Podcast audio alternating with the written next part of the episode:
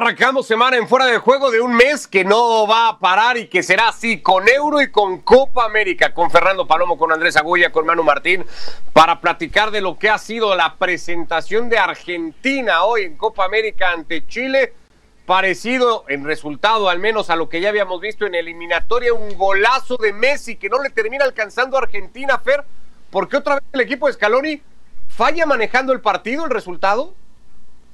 Bueno, y fallan, le mando un fuerte abrazo a todos. Fallan muchos también en entender lo que Messi propone para el partido. A ver, Messi termina en la segunda parte dejando dos balones serviritos al espacio para Nico González y González no sabe interpretar lo que hacer con la pelota en la primera acción, recorta y hace una de más y, y, la desperdicia y en la siguiente no logra rematar bien de cabeza un servicio espectacular. El gol de Messi, ahora Bravo no llegó, hablaba de la similitud en el resultado por el que consiguieron 10 días atrás en las eliminatorias, uno a uno, aunque en los equipos haya diferencias importantes. Por ejemplo, Tamendi ahora entra en el equipo argentino que hace cuatro modificaciones, con Di María saliendo ahora desde el banco y no como titular al equipo que presentó en aquel compromiso para empatar a uno rumbo a Qatar 2022. Chile ahora cuenta con Arturo Vidal y se nota la diferencia de un equipo chileno con, con más músculo también en la mitad de la cancha. Si, si hablamos de, este, de esta semana, yo me pongo a pensar, de este día en particular, me pongo a pensar lo que son Lewandowski y Messi en el concierto del fútbol mundial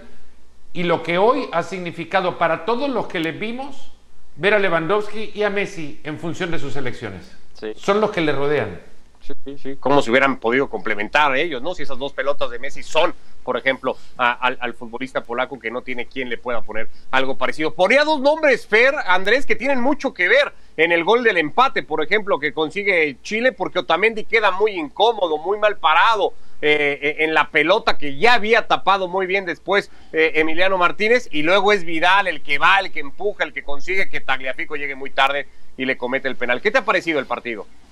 Sí, ¿qué tal? ¿Cómo le va? Un saludo grande para todos. Me ha parecido que Argentina vuelve a empezarlo bien y esta es una constante. Argentina sale con una idea, es la idea del equipo de Scaloni, con un 11 que ya está bastante identificado, puede haber dos, tres cambios, pero hay una base que sabe que es titular y que es la que juega, e incluso algunos de esos cambios hoy tenían que ver como por ejemplo Martínez Cuarta entrando al partido porque Romero está lesionado, pero es bastante identificable ya el 11 de Argentina, controla el partido, genera situaciones, muchas, varias, se pone en ventaja con el gol de Messi y la sensación era que, que sabía poco ese resultado cuando se acaba el primer tiempo. En el segundo, coincido con vos, lo de Otamendi es una historia que ya tiene que acabar con la selección argentina, aunque hay un proceso de transición que no está siendo tan fácil. Se está acabando Otamendi y le está llegando muy rápido a Martínez Cuarta, a Romero, que son los que tienen que dar el salto de calidad. Pesela ya le pasó el mejor momento. Es un puesto donde Argentina está esperando a algunos que, que crezcan en experiencia principalmente para consolidarse. En el segundo tiempo Chile arranca mejor. Argentina no reacciona, se queda como un equipo abierto, lo ve a Chile cómo se adelanta 20, 30 metros, se equivoca Otamendi, hay penal de Tagliafico y después el partido se desordena, se desorganiza. Scaloni también transmite esa desorganización con los cambios, con, con eso de mandar cambios todo el tiempo y a ver cada vez más gente ofensiva como si esa fuera la solución y alejándose de su idea y termina en una cuestión donde si Messi le mete esas pelotas que dice Fera a González o si Messi hace una genialidad o si Messi o si Messi o si Messi o si alguien saca el, partido. Pero Argentina se desmejora con el juego. Algo que ya le pasó con Colombia y que le había pasado con Chile anteriormente también. Hablabas de un once cada vez más reconocible o, o, muy reconocible el de Scaloni, salvo un par de modificaciones que puede hacer. La de Nico González ya la podemos ir entendiendo como una titularidad casi clavada, se ha convertido en una en un comodín un poco, ¿no? Para el técnico argentino, Andrés. Yo creo que sí, porque le da una flexibilidad que, que hoy todo técnico busca en alguno de sus jugadores. Contra Ecuador jugó en eliminatorias como lateral izquierdo, recordemos. Bueno, y, y, hoy hace más o menos lo mismo, porque con Messi y con Lautaro, sin recorridos defensivos, lo que hace González es cuando retrocede, retrocede casi al lateral y eso hace que el lateral izquierdo retroceda o se meta hacia adentro como un central. Lo hizo Acuña el otro día contra Colombia, lo hace hoy Tagliafico por momentos cuando el equipo tiene que retroceder. Entonces te cumple esa función de en retroceso te ayuda defensivamente, pero después cuando Argentina tiene la pelota es un segundo delantero allá al lado de Lautaro. Para un técnico eso es valiosísimo, porque hoy todos los técnicos buscan este compromiso de cómo no quedar mal parado y cómo tener gente después para atacar. Y un jugador como Nico González te da esa flexibilidad de estar en las dos funciones, en los dos lados. A mí me parece que Scaloni se equivoca en sacarlo, es verdad que había errado las dos chances que tiene Fer, para errarlas tenés que estar ahí, era un factor de desequilibrio, yo creo que se equivoca como en casi todos los cambios, se equivoca sacando a los Chelsea, se equivoca sacando a González, creo que ha sacado a los jugadores que estaban haciendo que pasen cosas para Argentina en esta ambición. Le van a caer mucho a Nico González por los, por los dos errores, le van a caer muchísimo, es cierto, pero, pero no es el gran responsable del resultado que ha sacado Argentina. Hubo dos ocasiones que claramente vienen precedidas de genialidades de Messi, que no se tiene que mover mucho para poder meter pelotas a donde uno cree, bueno, por ahí tiene que pasar el juego y ahí va Messi y lo busca y uno ve la jugada y, todavía se pregunta cómo es que lo logra. ¿Cómo es posible que logra meter esa pelota ahí donde la, logra meter, pero al final lo hace? Se imagina cosas que en el campo me imagino todavía será más difícil de verlas en televisión, se aprecian todavía complejas, pero aún así las cumple. Y a González lo que le viene lo que le viene mal es esto, que su salida de la cancha, seguramente decidida previamente por Scaloni, viene precedida por estos dos errores casi con tres minutos de diferencia nada más, pero coincido con lo que dice, con lo que dice Andrés. Luego pasa mucho también por el desorden que provoca Scaloni entrando Di María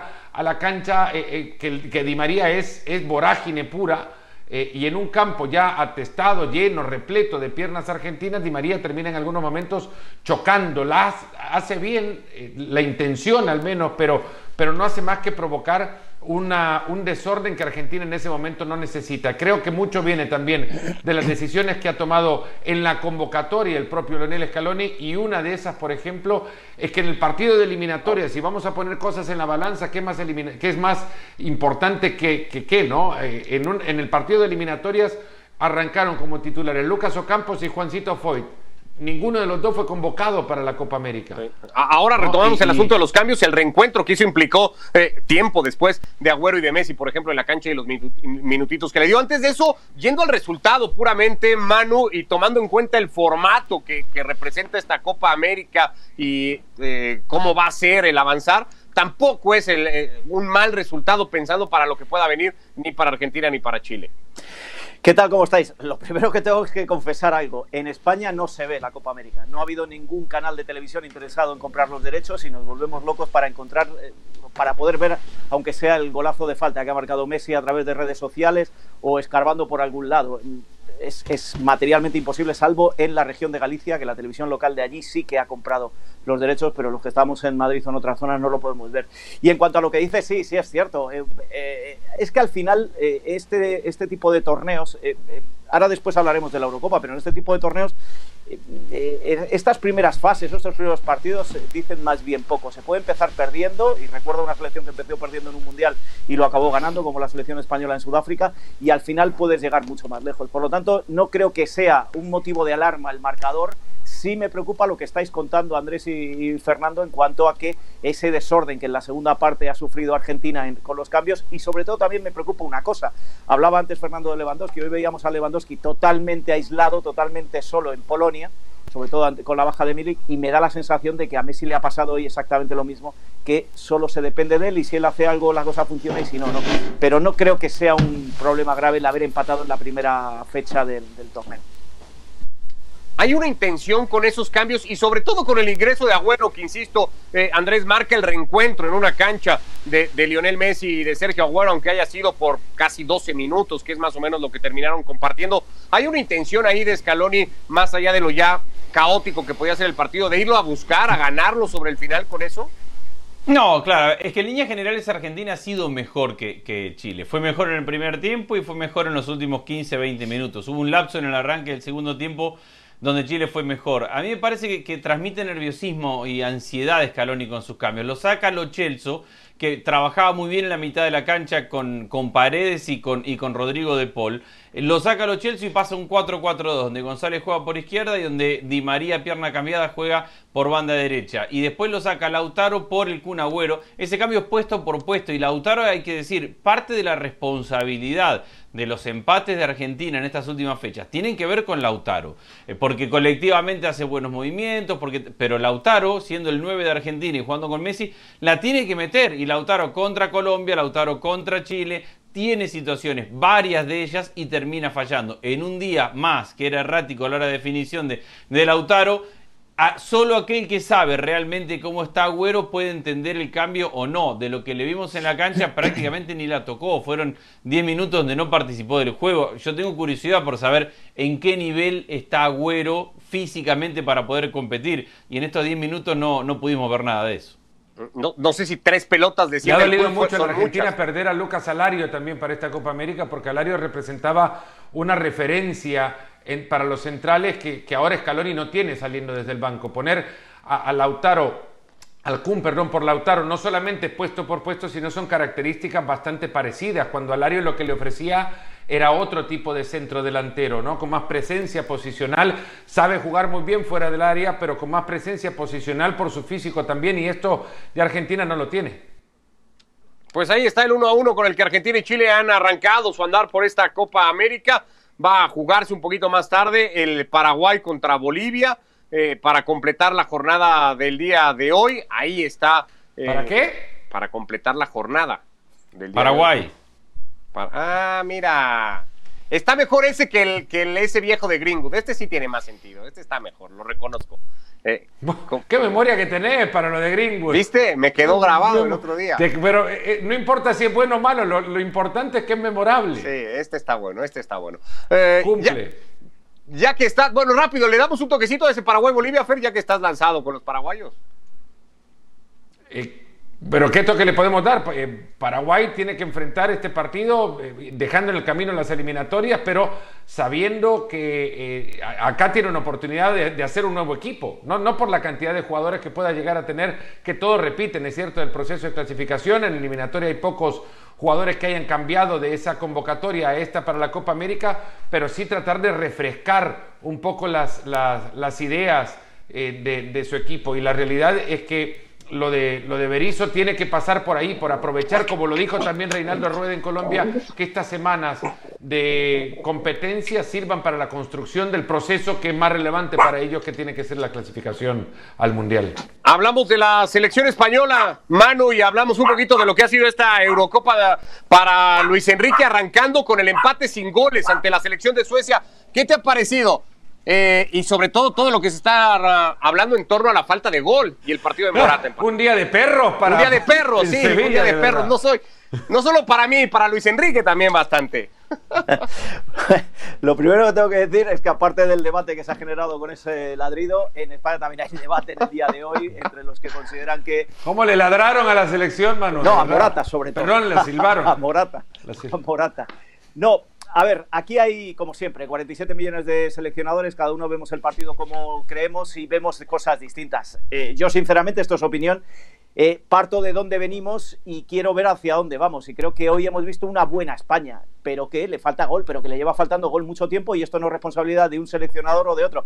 Me van a decir que tiene a, a, Gerard Moreno en el banquillo, que es el máximo goleador, que posiblemente si hubiera estado en la cancha más tiempo podría haber marcado o no, porque a lo mejor la responsabilidad de marcar goles viene del, del resto del equipo. O quizá Morata le da la posibilidad a Luis Enrique de hacer unos movimientos de eh, sacar a los centrales para que se pueda entrar mejor por las bandas que a lo mejor Gerard Moreno no le da. Como no lo hemos visto, no vamos a opinar. Mi opinión en general sobre el partido es que el empate a cero no me lo esperaba. Pensaba que se podía ganar a una Suecia que ha sido muy racana, muy echada atrás, muy perdiendo el tiempo en el final del partido. Pero que he visto una buena España y una buena España después de seis días sin poder entrenar en conjunto, haber visto un equipo que me ha dado la sensación de estar trabajado con muchos movimientos tácticos distintos, es para, para ser optimista más allá de que falte el gol. Bueno, esta es mi opinión. Si agarráis cualquier periodista español que haya visto el partido y que siga habitualmente como seguimos a la selección española, vais a encontrar 30.000 opiniones distintas de lo que ha pasado hoy en Sevilla y solo hay una en la que estamos todos de acuerdo. El césped de la Cartuja ha sido un desastre y eso sí que le ha podido perjudicar al equipo. Pero una buena España, Andrés, con esto no es nada distinto a lo que viene ofreciendo España en los últimos años y con esto la realidad es que viene fracasando la selección española, ¿no? No le alcanza jugar bien, tocar 28 mil veces la pelota si no va a meter goles y si no le va a alcanzar con eso para ganar partidos.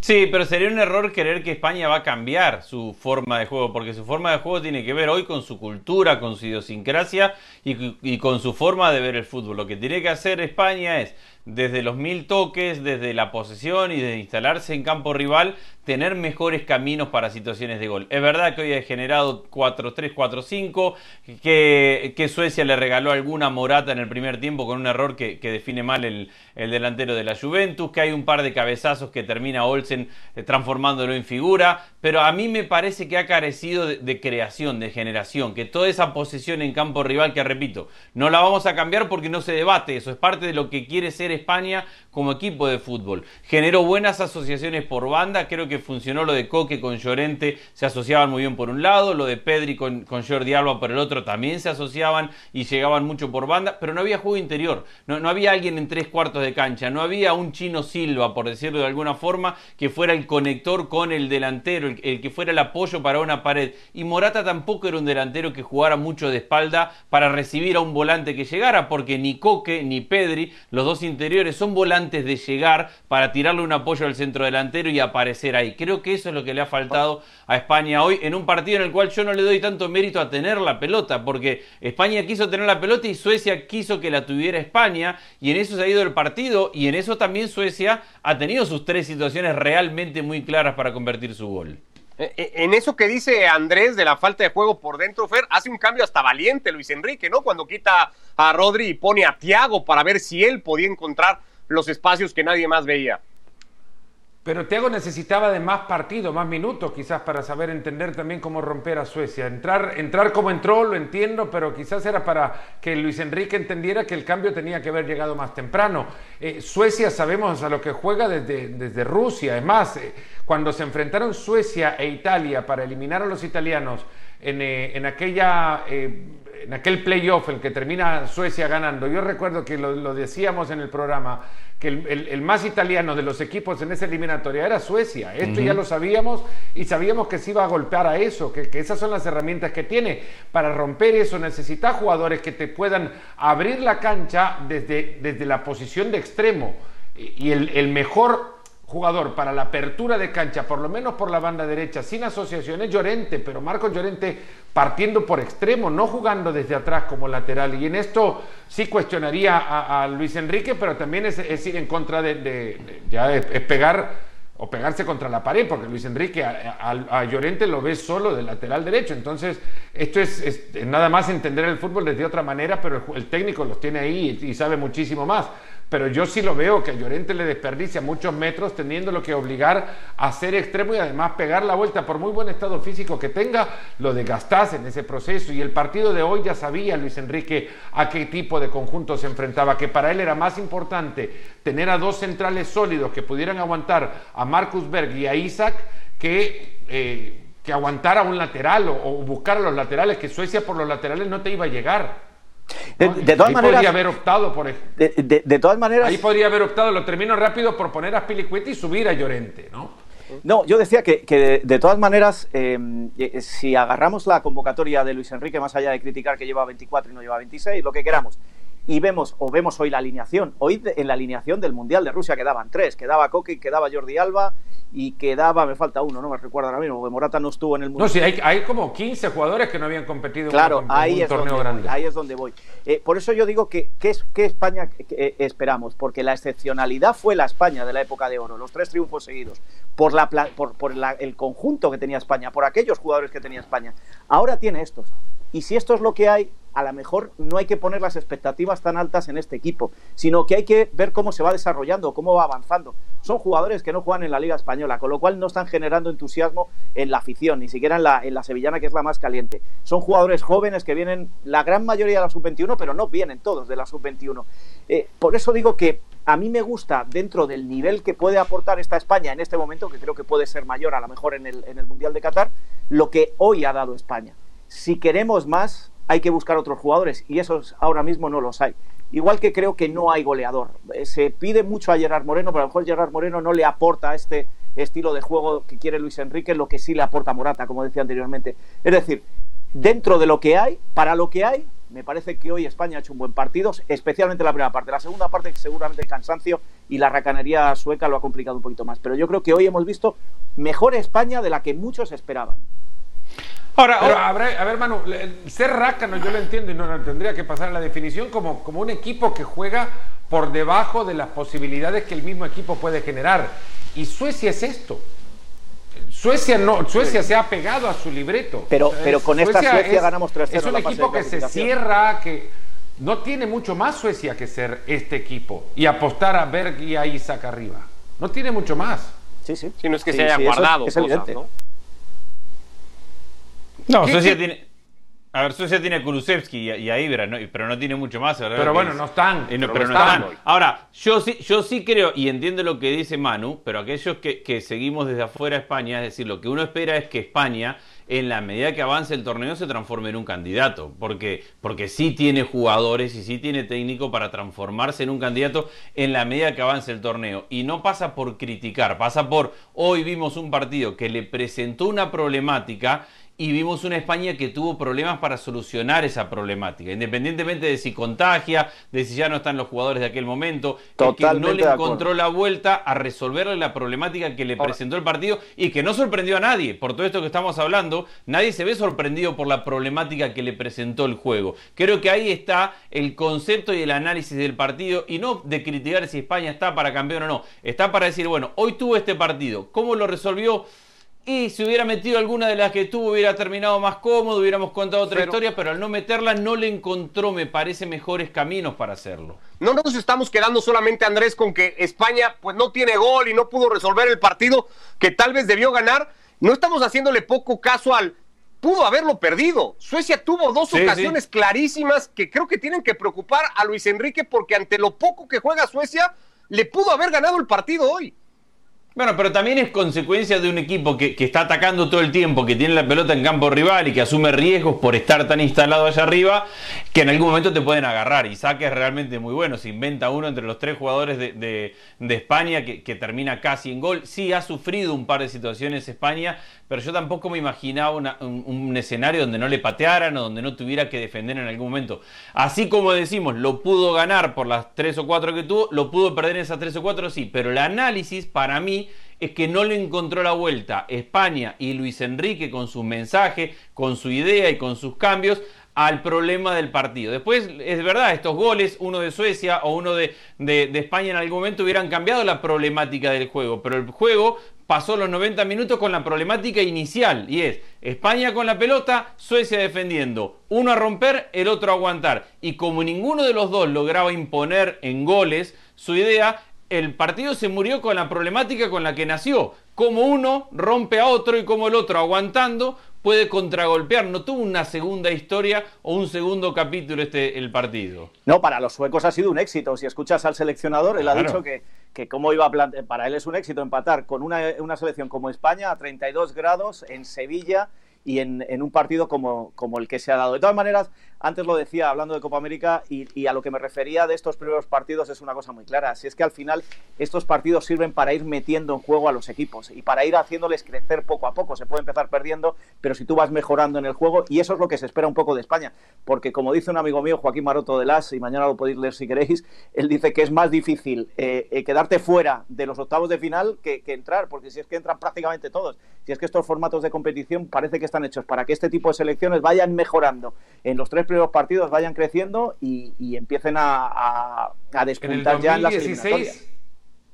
Dos selecciones entraron con tres puntos y, una de ellas fue Portugal que entró con tres puntos y, sin diferencia de gol y ganó el torneo además. Exacto. Eh, es cierto, la Copa América también juega la, en la mitad de los partidos para eliminar a dos equipos.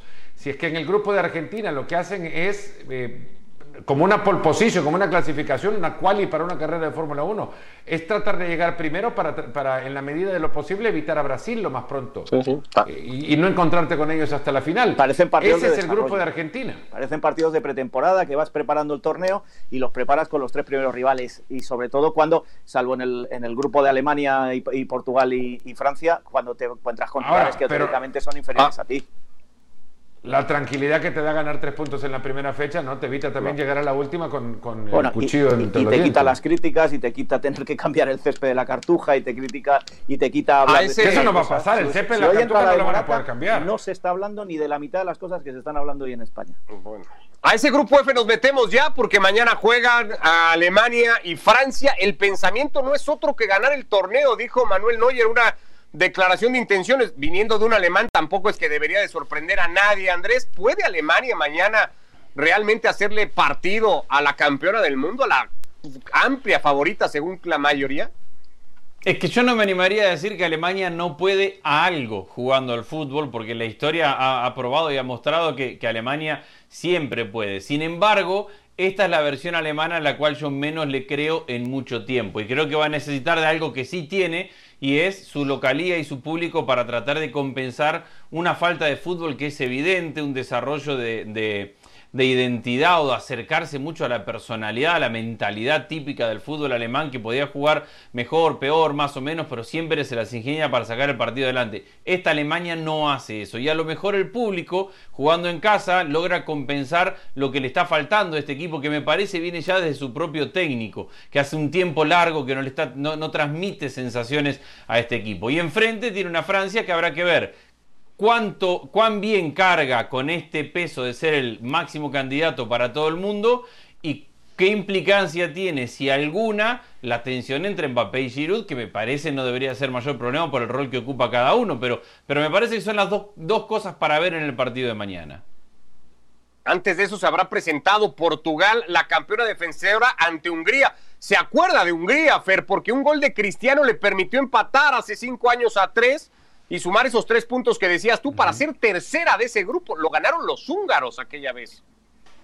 Aquel grupo sí, pero ni Hungría es mejor que aquella ocasión, ni Portugal tiene aquel equipo. Portugal es mucho mejor. Cristiano hoy está mucho más rodeado que, que, hace cinco años, cuatro iba a decir. E, esta selección tiene una cantidad de jugadores, desde Rubén Neves, lo puedo mencionar todos, será, ya todos los conocen, Bruno Fernández, Job, eh, Joe Félix, la realidad de Yogo Jota, este, este equipo tiene suficiente argumento para poder ganar y que Cristiano no sea relevante. Que lo será, evidentemente, pero es que pueden, hacerlo sin Cristiano. Este equipo es muy fuerte y, lo digo con muchísima tranquilidad. Em, me parece más candidato ahora de lo que podía ser los cinco años atrás. Y en este grupo es en la complejidad que pasar primero por Hungría a Portugal le da una tremenda ventaja porque si antes lo he dicho, lo repito, Tres puntos son suficientes para clasificar a la siguiente instancia. En consecuencia, el duelo que tiene que ganar Portugal para sentirse tranquilo en el torneo al menos, o en esta fase de grupos y liberado de la presión que pueden tener otros o el perdedor del partido de mañana entre Francia y Alemania, es ganarle a Hungría. Y para ahí en más, o de ahí en más, el torneo puede ser tranquilo en los siguientes dos partidos y en los cruces directos, bueno, ya hay, hay muchas otras cosas, ¿no? Pero Portugal sí creo que arranca con ventaja en este grupo por el mismo calendario. Y tiene otra cosa más, que el segundo partido será contra Alemania y el decisivo, el que todos queremos ver, será el tercero, cuando prácticamente esté todo más ya vendido. Yo creo que en el, en el primero de los partidos, en el Francia-Alemania, lo que se cruzan son dos trayectorias, una ascendente y otra descendente. La despedida de Joaquín Lowe, el que haya tenido que recurrir a veteranos que ya había sacado de la selección, el juego alemán que no ha brillado demasiado en la fase de clasificación, y por el otro lado, pues lo que decía Fera, es que aquí en, hace cinco años hablábamos de Cristiano 10 más, como de Messi 10 más. Ahora ya no hablamos de 10 más y Cristiano. Allá hablamos de un equipo que puede dar opciones, que puede dar oportunidades y que puede hacer todavía más grande si cabe a, Cristiano si, si, las aprovecha. Por lo tanto, yo eh, se habla mucho, mucho de Francia porque es la campeona del mundo, porque ha llegado Benzema, por, por el, bloque que tiene hecho de Sanz, pero me parece que lo que tiene Portugal está ahora mismo por encima de la campeona del mundo. Vamos a ver cómo se desarrollan los cruces, cómo va el día a día, cómo va el COVID en una temporada difícil y cómo va el cansancio. Pero de, a priori, y tal y como está montada la primera fase, eh, veis que Portugal mal se tiene que dar para que no acabe primero. Eh, pero al final también hablamos de un equipo dirigido por Fernando Santos con una idea muy definida, ¿no, Andrés? Que ya podrá tener mucho más talento, pero que tiene una manera de jugar que esa no va a cambiar por más buenos jugadores que pueda tener. No, es verdad, pero que tiene muchos muy buenos jugadores. Entonces, al final de cuentas, por más que tengas una idea, se ejecutará de una manera más elegante o se, ejecutará con mayor claridad o capacidad cuando tenga la pelota. Y eso, y eso es lo importante. El camino antes era... Hoy me ha gustado mucho una declaración de Cristiano que habla de cómo se ha tenido que adaptar del chico de 18 años al jugador de hoy. Bueno, el jugador de hoy se adapta para terminar lo que el resto de sus compañeros le puedan generar en esta idea. El de, el de 18 años habría respetado los sponsors del torneo que juega, que además son los que terminan pagando buena parte de lo que gana. Pero fue un, fue, fue un gran gesto, no lo vayas a criticar ahora porque porque tiene un gesto de fondo. ¿Qué gran gesto va a ser? Si lo- es- después, después se quedarán los torneos sin sponsor por grandes gestos. Pero al final él está. Bueno, en fin, ya nos estamos desviando mucho del tema. A mí me pareció un gran gesto. Que lo ponga en Instagram el gesto. Pero. Bueno, ya terminamos otro día, Andrés, pero bueno, ahí está. Mañana lo debatimos todo y lo analizamos ya con resultados en la mano. Ese grupo F entrará en acción todas las elecciones. Abrazo, Manu, Andrés, Fer.